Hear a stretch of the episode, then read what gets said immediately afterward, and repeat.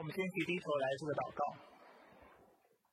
亲爱的天父上帝，我们感谢你，让我们一早就能够聚在一起，在这美好的日子，在你复活的日子，就是这主日，我们能够来到你的面前来敬拜你，唱诗啊，祷告，主来亲近你。主，我们现在也要将自己的时间交付仰望在你的手中。主，你知道我们这段时间在讲爱的真谛。尤其在这个信息系列当中，主我们看到我们的爱是何等的不足，我们的爱是何等的有限，而且我们的爱往往是有条件的。但是主，我们知道你给我们的诫命是我们能够遵守的，因为你已经将那圣灵赐给我们，你已经更新了我们的心，使我们能够全然来顺服你。所以说，我们今天一早我们就来到你们面前，我们将我们全人献上，主将自己献在祭坛前，愿你今天继续透过你的话语来对我们说话。愿你的圣灵继续来光照我们，充满我们，使我们有顺服你的力量。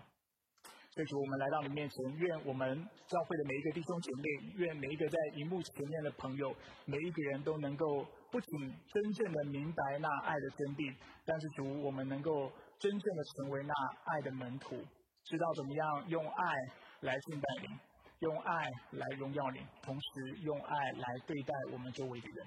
包括我们的弟兄姐妹，也包括那些尚未认识你的人。所以，我们来到你面前，愿你就来带领我们今天的聚会，从开始到末了。我们感谢你。以上祷告是奉靠主耶稣基督的圣名求，阿门。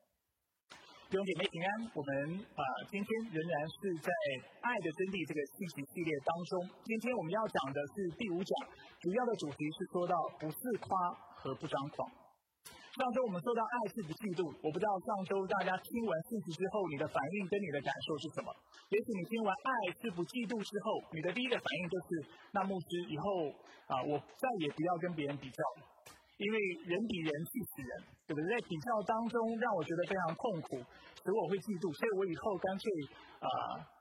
隐遁深山好了，我干脆就是不食人间烟火，远离人群，不再跟人比较，这样也许我就不再会犯嫉妒这个问题。但是，亲爱的弟兄姐妹，啊，这样的一个理解会是错误的，因为其实人活在这个世界当中就会比较，比较是我们无法脱逃的，或者是去避免的一个情况。事实上，圣经在许多的地方让我们清楚的看到一件事情，就是不止。比较是必要的，但是比较有些时候是有益处的。比较使我们能够分辨对错，分辨好坏，啊，比较使我们能够知道什么样是合乎上帝的价值。我给大家几节经文，你就会明白我的意思。譬如说，在创世纪三章一节，我们看到耶和华上帝所造的，唯有蛇比田野一切的走兽更狡猾。很清楚的，这是一个比较式。让我们看到蛇比起万物，上帝所创造的是最狡猾的。透过比较，我们也知道上帝比其他信仰、其他宗教所供奉的神明更是伟大。出埃及记十八章十一节，现在我知道耶和华比万神更大。透过比较，我们知道大卫是那位比扫罗更合上帝心意的君王。我们看到《萨摩尔记上》十五章二十八节，萨摩尔对扫罗说：“今日耶和华使以色列列国与你断绝，把这国赐给另一个比你更好的人，指的就是大卫。”还有圣经也教导我们，透过比较，我们会发现上帝的话语比金子可羡慕，比极多的纯金可羡慕，比蜜甘甜，比蜂房下滴的蜜甘甜。诗篇十九篇。第四节，所以如此看来，并非所有的比较都是不好的，而且事实上，比较是在我们生活当中必然会发生的事情，是必要的，而且有些时候是有益处的。今天的新闻让我们看到《哥林多前书》十三章第四节：爱是不自夸，不张狂。自夸和张狂的相反词是什么？就是谦卑，而谦卑。是从哪里来的？上周我稍微啊有泄露我今天要讲的。谦卑来自于当我们拿自己跟上帝比较的时候，当人来到上帝的面前，拿自己的能力、拿自己的智慧、拿自己的才干、拿自己的道德操守，跟上帝的圣洁、上帝的良善、上帝的啊智慧相比的时候，我们会清楚的看到，人真的不算什么，人非常的飘渺、渺小，啊，非常的薄弱。那因为自夸和张狂这两个概念，啊，非常容易理解的缘故，所以今天我不想要把整篇信息都花在这两个概念上面。反而我会更多的去讲到这两个概念的相反词，就是谦卑。特别要讲到谦卑的爱是什么样子的爱，谦卑的人是一个什么样子的人。所以今天的信息一共有三个大点，我们先来看第一个大点。第一个大点，我们看到谦卑的爱是不自卑，是不张狂。虽然我刚才已经说自夸、张狂这两个词不难理解。但是我们仍然要回到圣经，回到原文，我们来看一下这两个词的意思分别是什么。我们先来看第一个词“自夸”。自夸在原文当中呢是 p e r p e r u m 那这个希腊文词非常特别，在整本圣经当中它就出现一次。在希腊文学当中，它也是一个非常罕见的词。但是尽管如此，学者针对这个词，他们都有同样的界定方式。这个词不难理解。在原文当中，自夸的意思是什么呢？就是夸，就是吹嘘自己的意思，或者用更口语化的方式来表达，就是吹牛，或者是透过言辞往自己的脸上贴金的表现，这就叫自夸，讲一些让自己很有面子的话，这是自夸的意思。我们先来看张狂，张狂在原文当中是去骄傲。那如果这个词直接翻译成中文的话，是吹胀、吹气，使它膨胀，是膨胀。如果用来形容人的时候，它的意思就是自我膨胀，就是自高自大的意思。张狂就是自高自大的意思。那这个词在圣经当中一共出现七次，有六次是出现在哥林多前书。那除了今天的经文十三章第四节，其他的五次经文。他主要保罗用到这个词目的，都是在描述哥林多教会的弟兄姐妹，还有那些敌对他的人是何等的自高自大。最显然的，保罗希望透过爱的真谛来纠正哥林多教会的问题。自夸和自大的态度，啊，不仅无法促进教会的合一，更会撕裂基督的身体，使大家结党纷争。使啊弟兄姐妹人与人之间产生隔阂。上周我们说到爱是不嫉妒，那自夸和自大所带来的结果就是嫉妒，所以这就是保罗在爱的真理当中特别要去指责的，特别要指出的。爱是不自夸，爱是啊不张狂，而且爱借着不自夸不张狂，能够带来不嫉妒这样的一个效果。那这不难理解，因为当一个人非常自夸、非常自大的时候，对不对？他会喜欢啊往自己脸上贴金，让自己在别人面前看起来好像是比别人杰出的样子，好像是自己爬在金字塔的顶端。所以他想要造成的效果，就是要让别人去嫉妒他，让别人来羡慕他。然而，这却不是基督徒的价值和精神。基督徒所强调的爱，是一种谦卑的爱。这是我们今天要讲的。所以耶稣他在马可福音十章四十五节讲到他来到世上的使命的时候，他特别这么说：他说，人子来并不是要受人的服侍，乃是要服侍人，并且要舍命做多人的主讲。人子来目的不是为了使他的门徒能够为他洗脚，但是他自己要来为门徒洗脚。所以基督徒的爱不是一种站在金字塔顶端的爱。基督徒的爱是一种谦卑的爱、服侍的爱、舍己的爱、给予的爱，这才是真正的爱。当然，这也是我们这几周不断的提到的重点。哥林多前书八章一到三节说，关于祭过偶像的食物，我们晓得我们都有知识，但知识使人自高自大，这是需要版。这就是我们刚才讲到的这个自我膨胀。自高自大、张狂的这个词，唯有爱心能够造就人。若有人自以为知道什么，他其实人不知道他所应当知道的。若有人爱上帝，他就是上帝所认识的人了。所以我们在这段经文看到，不论是自夸或者是自高自大，都是没有爱的表现。因为自高自大，犹如在经文所说的，是不能够造就人的，是不能够为别人的生命带来益处的。实际上，自高自大的人最大的问题，不仅是不爱人，其实他最大的问题是不爱神。在这段经，我们看到一个非常有趣的观察。我们看到哥林多教会的基督徒是怎么样的基督徒？他们是有很多知识的基督徒，他们是以为自己认识上帝的基督徒，他们有很多的神学观念，他们可能啊也有很多正确的神学观念，所以他们认为他们是认识上帝的。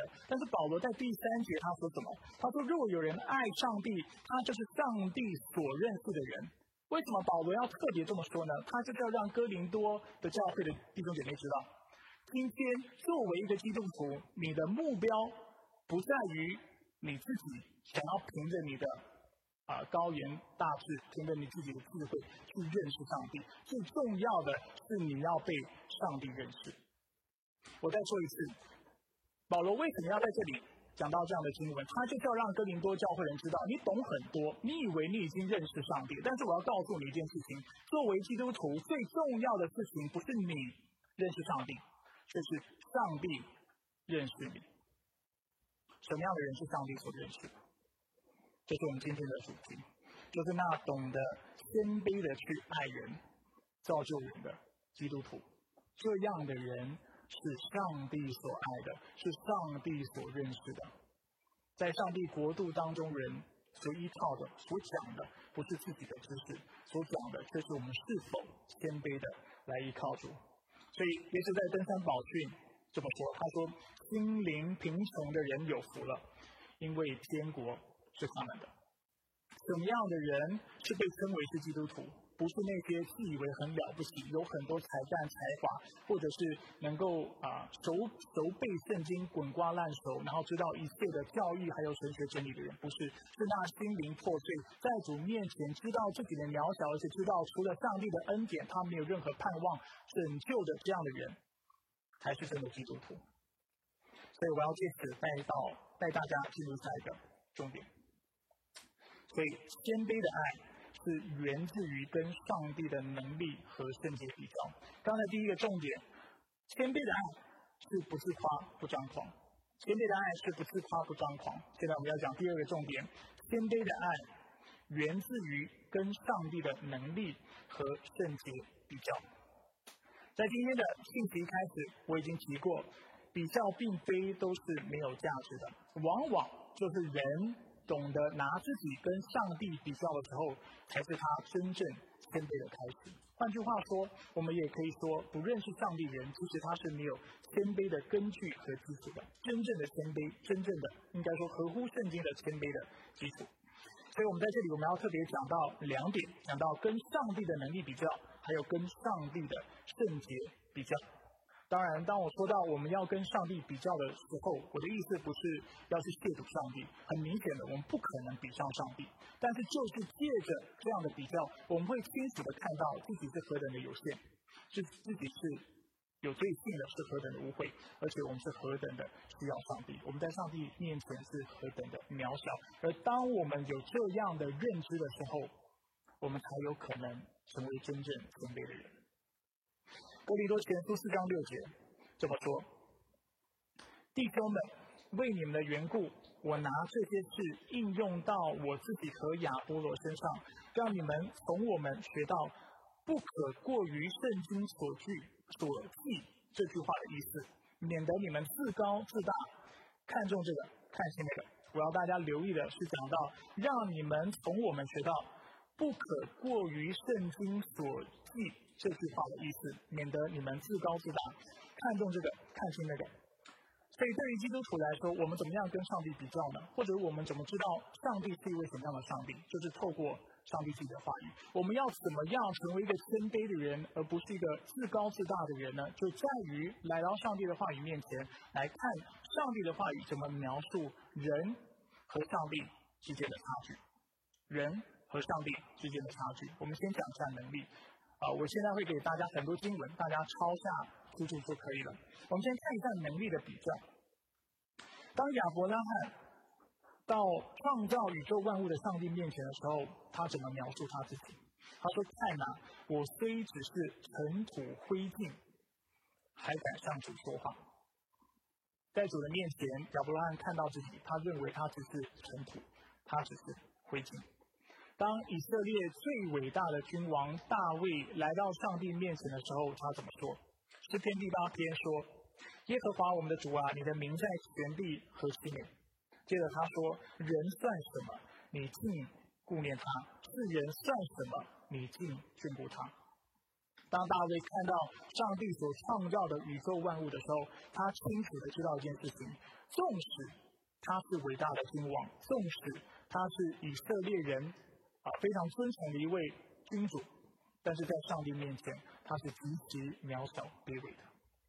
同样的，当圣经中的圣徒拿自己的智慧跟上帝的智慧相比的时候，他们也会顿时的意识到自己是相对的、相当的愚昧和无知的。就是拿自己的智慧跟上帝的智慧相比的时候，人会意识到自己的无知。诗人亚萨说。我这样愚昧无知，在你面前如同畜生。十天四十三天这十二节，他的话讲很重。他的意思是什么？人在有智慧来到上帝面前，就好像动物来到人面前一样，是这么没有智慧。我们如何看待动物的智慧，就好像上帝看待人的智慧一样。纵使我们自己觉得我们很有智慧，纵使我们觉得我们自己很了不起，但是其实在上帝的眼里，我们的智慧的程度跟畜生。是差不多的。先知以赛亚书这么说，他说：“天怎样高过地，照样我的高道路高过你的道路，我的意念高过你们的意念。”很明显，就是耶和华所说的话。耶和华在这里很清楚的对比他的意念和人的意念，他的道路和人的道路。人的道路不管样，不管怎么样的高，他人的意念不管怎么样的有智慧，都远不及上帝的智慧，上帝的道路。同样。保罗在哥林多前书也提醒哥林多教会：上帝的愚拙总比有总比人智慧；上帝的软弱总比人强壮。就是那世界上最聪明、最聪明、最聪明的人，比起上帝的愚昧，上帝那一点点的智慧是微不足道的，是根本无法相比。这差距之大，是有如鸿沟一样。同样的，上帝的软弱。也比那世上最强壮的人还要强壮。所以，当人来到上帝面前的时候，我们会清楚的发现自己是何等的渺小。我们的智慧也好，我们的善行也好，我们的力量也好，我们的才干也好，在上帝的面前都是微不足道的，是极其渺小的。而这也是在圣经当中，圣徒就是历代以来，这跟这些跟随主、相信主的人，他们有的理解。除了在能力上面，我们不。比不上上帝之外，讲到圣洁更不用说了。我们在圣洁这个议题、这个主题上，跟上帝的差距是更远的。圣经清楚让我们看到，我们是有罪的人，而上帝却是全然的圣洁。首先，我们看到先知以赛亚在见到上帝的荣耀的时候，他说什么？以赛亚书第六章第五节，以赛亚说：“那时我说，祸灾，我灭亡了。”因为我是嘴唇不洁的人，他是以色列非常伟大的先知，但是他描述自己是嘴唇不洁，而且他说我也住在那嘴唇不洁的民当中，又知道不止我嘴唇不洁，所有的以色列人都是嘴唇不洁的，所以他说又因我亲眼看见大君王万军之耶和华，所以他说祸灾，我灭亡了。以赛亚知道，因为人是有罪性的，所以他第一时间的反应是什么？就是他认为他死定了。约伯记也记载，看啊，上帝不信任他的众圣者，指的应该是天上的天使，在他眼前天也不洁净，何况那污秽可憎、喝罪孽如水的世人呢？这节经文怎么描述有罪性的人？就是我们这些人。他说：“我们是污秽可憎，而且喝罪孽如水的世人。”约伯记十五章二十节。二十五章五到六节也说：“看呐，我在上帝眼前，呃，在上帝眼前，月亮无光，星宿也不皎洁，更何况是如虫的人，如蛆的世人呢？”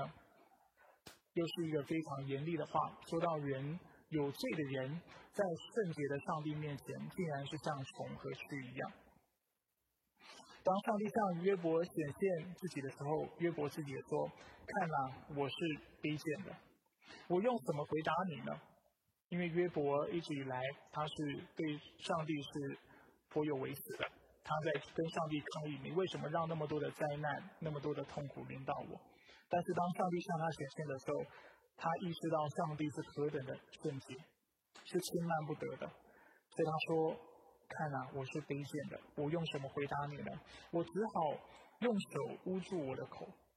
我从前风闻有你，现在亲眼看见你，因此我撤回，就是撤回我对你的抱怨，在尘土和灰烬啊当中懊悔。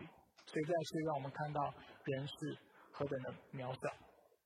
我知道这些经文啊，我自己读，我作为一个传道人，自己读起来都觉得非常非常的沉重。啊，读完这些经文，心情也非常的难受。但是这些经文正是人在上帝面前应当谦卑的明证。这就是为什么，当我们来到上帝面前的时候，当我们真的清楚知道他的时候，我们会知道一件事情：我们真的算不得什么。而且不只是我们在上帝面前算不得什么，任何人在上帝面前也都是如此。某种程度上来说，众人世界上所有人在上帝面前都是一样的。所以我们要回到我们今天的主题，讲到谦卑，讲到是不自夸不张狂，就叫做爱。我们要问一件事情：同样是有罪的人，同样是污秽的人。甚至用虫、用蛆被描述，甚至用灰烬被描述。请问我们有什么样的借口、什么样的理由？我们有什么样的根基基础？我们可以跟我们旁边的人说：“我比你还要了不起。”我们有什么样的根据可以让别人觉得我们是比他还要杰出、还要卓越？我想是没有根据的。当我们。意识到自己在上帝面前是怎么样子的时候，我们会清楚的知道，我们并没有比我们周围的人更好，我们并没有比我们周围的弟兄姐妹更好，我们都是一样的，我们都是有罪性的，而且我们得救都是凭着上帝他自己的恩典，他的拣选，我们得救都是凭着耶稣基督的宝血的洗净，啊，透过圣灵的更新。除此之外，我们没有别的依靠，没有别的盼望，没有别的拯救。所有的的人在上帝面前能够得到各样的资产、各样的能力、各样的才华、各样的知识等等，都是上帝的恩典。人没有什么可夸的，一切都是本乎恩。所以保罗说：“以佛所说二章八到九节，你们得救是本乎恩，也因着信。这并不是出于自己，而是上帝所赐的。”也不是出于行为，免得有人自夸。俗话说，在法律面前人人平等。同样的，当我们来到上帝面前，来到他的话语面前的时候，所有的人也都是平等的。没有人可以说我是凭着自己的努力，凭着自己的才干，所以我成为今天这样的人。今天我们会有各样的知识，我们会有聪明的头脑，我们会有体力，会有生命的气息。我们今天啊。在主里面能够有各样的恩赐，能够得到救恩，这全部都是上帝的恩典，没有一个是凭着我们自己的努力得到的。世界上面在第三世界国家，有很多人比我们聪明，但是他却过得比我们还要惨痛或者是辛苦的人生。为什么？就因为他生长在非常落后的国家。我们凭什么说今天我能够住在美国是靠我自己的努力？我们凭什么说今天我能够有这样的生活都是我自己的能力努力赚来的？这全部是凭靠上帝的恩典。就连如果你会读书，你会工作，你有生意的头脑，有理财投资的头脑，这是谁给你的？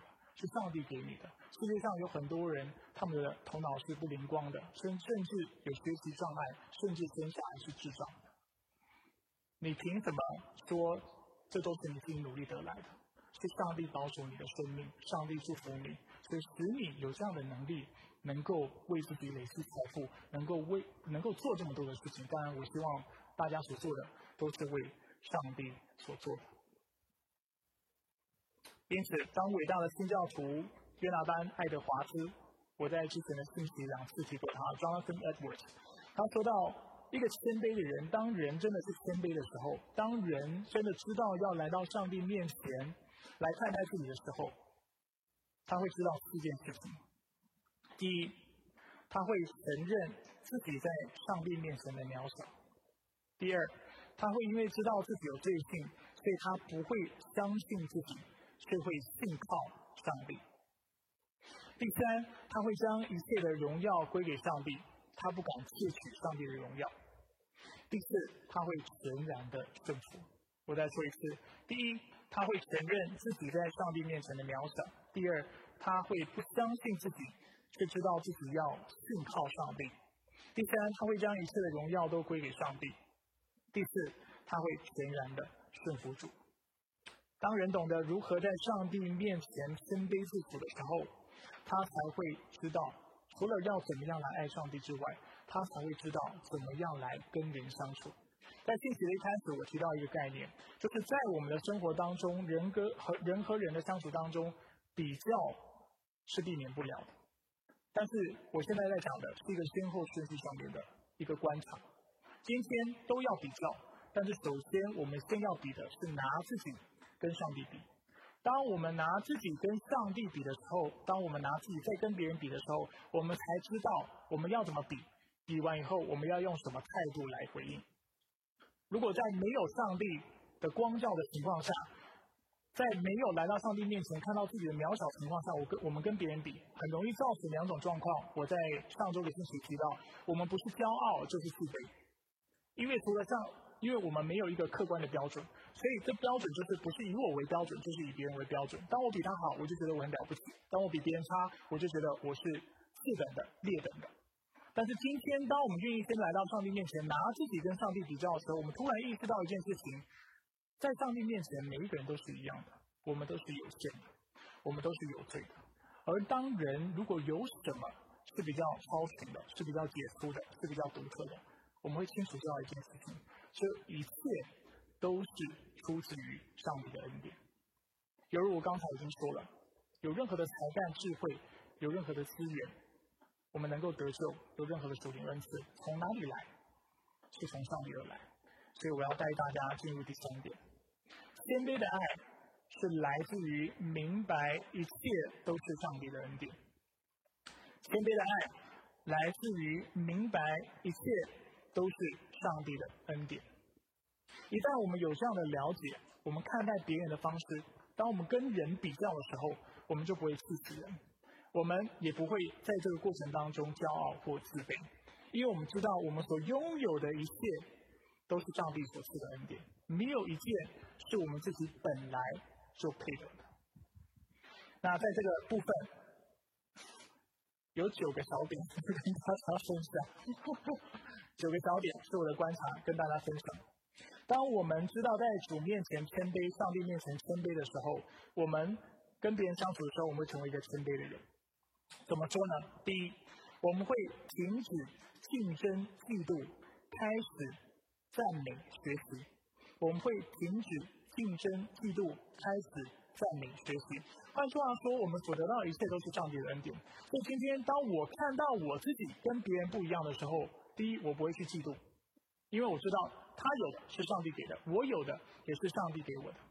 而反而就是因为我们所得的都是上帝凭着自己的恩典所赐的的缘故，所以今天如果我比别人多的时候，我不会因为如此就觉得自己了不起，反而我会看到我有的那么多真的是出于上帝的恩典跟上帝的恩宠，所以我们会感谢神。而当我们有的比较少的时候，我们也不会因此自卑，反而我们会说，就是因为上帝赐给每一个人的都不一样，所以我可以跟你学习。我可以效法你的样式，我可以为你所拥有的一切向上帝献上赞美和感谢。所以，当我们意识到自己在上帝面前是谦卑，所领受的一切都是他的恩典的时候，这是第一个我们会改变的态度。我们会停止竞争嫉妒，因为都是神给的。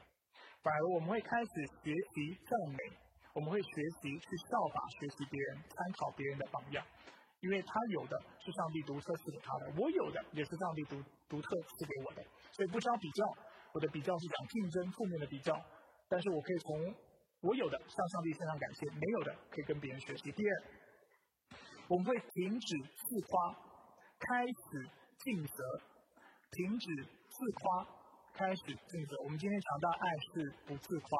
当我们意识到所有的恩典都是上帝来的时候，我们会清楚知道一件事情：上帝给我们这些恩典有他的目的。事实上，当我们去查考圣经的时候，我们会发现一件事情：上帝多给的，他就要多收；上帝多给的，他就就要我们负上相对的责任来使用这些的资源。所以每一个来到上帝面前，当他意识到哇，上帝你给我这么多的时候，他首先想到的不是会不是自夸，他不是他不会想要标榜自己，让别人觉得说你看我多了不起，对不对？我我好棒，我有这个，我有那个，我的钱比你多，我比你聪明，我的才干才华比你多，我从名校毕业，我现在的工作比你好，我的收入比你高。人不会有这样的一个想法，因为他知道这都是上帝恩典，而且他清楚知道一件事情：上帝所给的这一切。都要我们负责的去使用，使上帝能够透过我们所拥有的资源得着荣耀，使其他人也能够透过我们所拥有的资源得到帮助。所以，当我们谦卑的意识到我们所拥有一切都是上帝给的时候，我们不会自夸；但是相反的，我们会开始敬虔。第三，我们会停止自大，开始看自己合乎中道。我们会停止自大。我们不会自我膨胀，我们不会觉得自己多了不起，但是我们会看自己合乎中道。当我们意识到我们所有的一切都是上帝给的时候，我们会发现每个人的恩典都不一样，所以我们会停止这种自高自大的态度，而且清楚明白我们自己也有许多的缺点，我们需要向别人讨教学习，如同我们也有些能力是要拿出来来帮助别人一样。自大的相反词不是自卑。自大的相反词是看自己合乎中道，清楚的、客观的知道自己有什么。就像刚才已经讲了第一个重点，有的或第二个重点，有的你拿出来帮助别人，没有的你就去学习，就是这个样子。没有什么好自大，没有什么好自卑的，但就是看自己合乎中道，因为上帝赐给每个人恩典不一样。罗马书第十二章第三节说：“我凭着所赐我的恩对你们每一位说，这是保罗说的话。”不要把自己看得太高，要照着上帝所分给个人的信心来衡量，看得合乎中道，看的是。有什么就有什么，没有什么就没有什么。不需要没有的还要装作有，有的又说没有没有没有。很多时候我们中国人会有这样的一个状态，我们的谦虚是建立在这种表面上的谦虚，但是上帝不是要我们自卑。也不是要我们显得好像真的什么都没有，因为事实上我们有，而且上帝清楚让我们知道，有的就要拿出来使用，有的就要拿出来帮助别人。所以有的我们不需要觉得说啊，我要否认上帝所赐给的恩典或祝福，没有，我们只要凭着感谢来到神的面前来赞美他，然后去使用它，就是讨神喜悦的。第四，我们会停止藐视，开始肯定，停止藐视，开始肯定。当我们看到我们自己每一个人得救都本乎恩，我们所拥有一切都是上帝的恩典的时候，我们就没有藐视别人的基础，反而我们清楚知道一件事情：上帝赐给我的恩典不同，赐给你的恩典不同，但是他给我们的使命都是一样神圣的。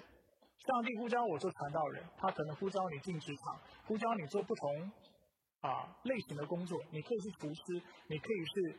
啊，修车员，你可以是自己开公司创业的人，你可以是在公司里面做员工的。上帝呼召我们每一个人，我们的使命都是神圣的，没有一个人的使命比另外一个人神圣，因为上帝都要使用我们在我们的社会当中发挥我们应当发挥的功效。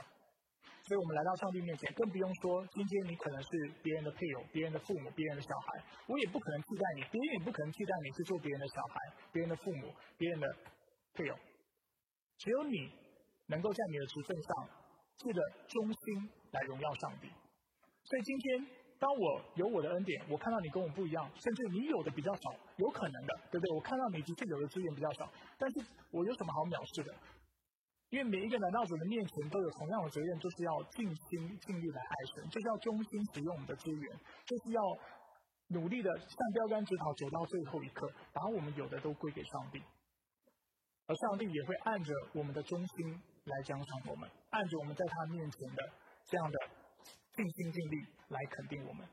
所以，当我们看彼此的时候，没有什么好藐视的，也没有什么好嫉妒的，反而我们要彼此鼓励，我们要彼此肯定，我们要跟旁边人说：“你是上帝所呼召的，上帝赐给你这些恩典，肯定有他要你使，他要使用你的方法。不要小看你自己，但是你要活出上帝在你身上他所给你的使命，而这才是朝圣喜悦。第五，我们会停止坚持己见，我们会开始聆听他人，我们会停止坚持己见，开始聆听他人。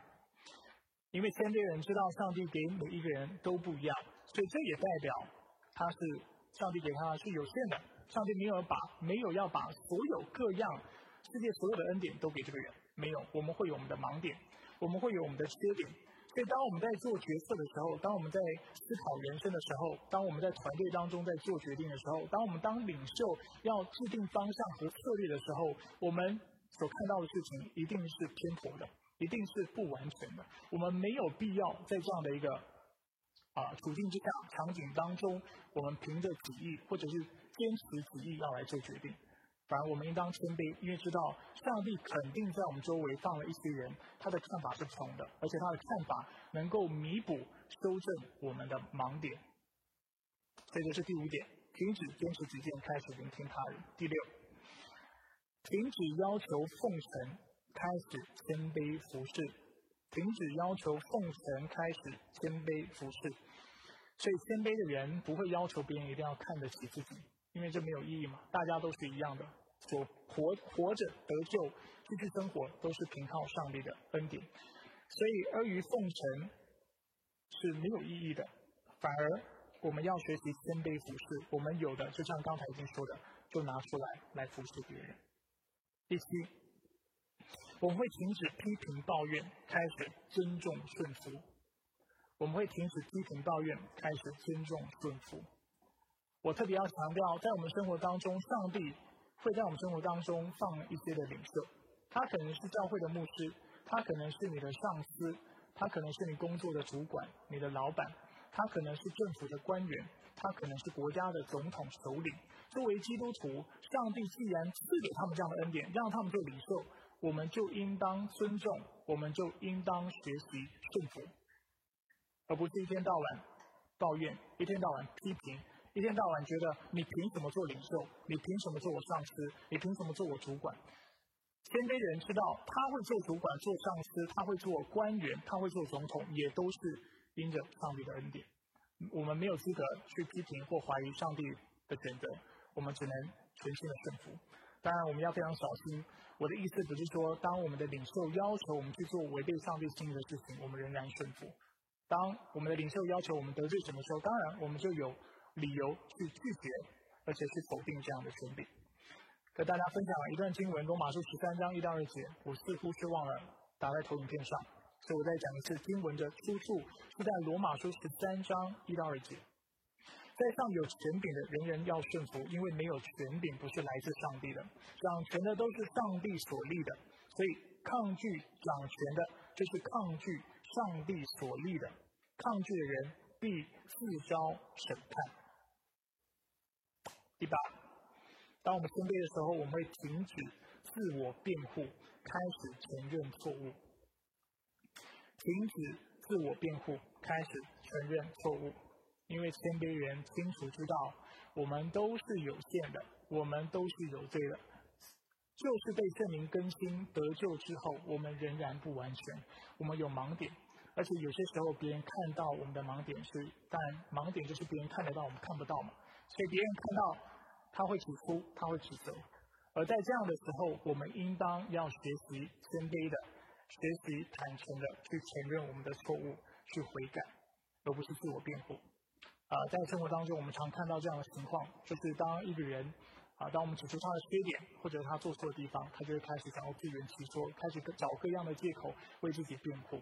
但是谦卑人不会是这个样子，因为我们清楚知道我们是何等的有限，所以我们再次看到，知道怎么样。来到上帝面前来审视自己的人是何等的蒙福，而当我们上述八点都不断的操练、不断在做的时候，我们自然就会有第九点的情况，就是我们会更多的想到别人，更少想到自己；更多想到别人，更少想到自己。那真正知道自己是凭着恩典被拯救，凭着恩典去得到他自己所拥有的各样资源的人。他会知道，当他跟别人比较的时候，他有的比较多的时候，他的责任就是拿出来；有比别人少的时候，就是去学习、去聆听、去请教、去效仿，而不是嫉妒，而不是去攻击、批判或者是羡慕别人。所以他有他看他往往是把目光放在别人身上。都在看别人是有的多还是有的少，有的少了他就尽量去帮助，有的多的他就快点去学习，他没有时间把资源、精神都花在自己身上，然后一直去想我自己又又是如何呢？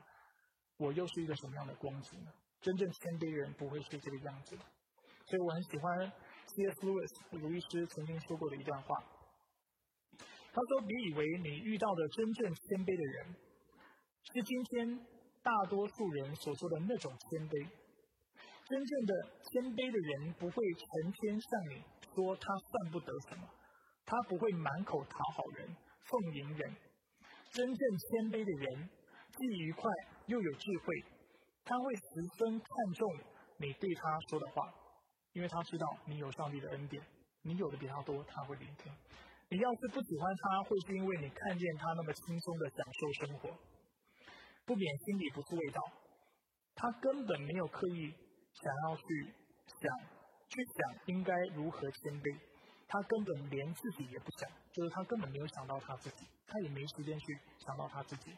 我很喜欢鲁律师这段话，如果今天啊我们还很在意别人看我们是不是很谦卑的话。就是我们就不是真谦卑，因为那真正谦卑的人是不看自己，但是却是看别人。就像我刚才所说的状态，真正谦卑的人是给予的人，真正谦卑的人是聆听、学习、是效法别人的。他他没有空去在意别人给他什么，但是那希望别人觉得自己很谦卑的人，他其实还是希望做个消费者，他还是希望通过别人的话语，通过别人的行动来肯定他，来给他东西。来服侍他，但是谦卑的人所在意的不是被服侍，谦卑的人所在意的是他如何去服侍人。所以，当我们一天到晚在意别人是不是觉得我们谦卑的时候，很遗憾的，这已经显明一件事情，就是我们一点都不谦卑，因为我们心里面的啊是有个洞的，是空虚的。我们希望透过别人的赞美来补足，但是真正谦卑的人，他不会去想自己，他会看到别人的需要去补足别人，而且他会看到别人的长处去学习，去效仿别人的样式。所以，亲爱的弟兄姐妹，什么是爱？爱是谦卑的，爱是不自夸，爱是不张狂。你是否是个谦卑的人呢？你是否常常来到上帝的面前来思想自己的有限和渺小？你是否明白我们所拥有的一切都是上帝的恩典？如果是的话，我们自然就会像刚才所说的，更多的想到别人，更少的想到自己。接下来有点默想的时间，我们趁这个机会，更多的来进一步反省自己，并且我们来回应上帝。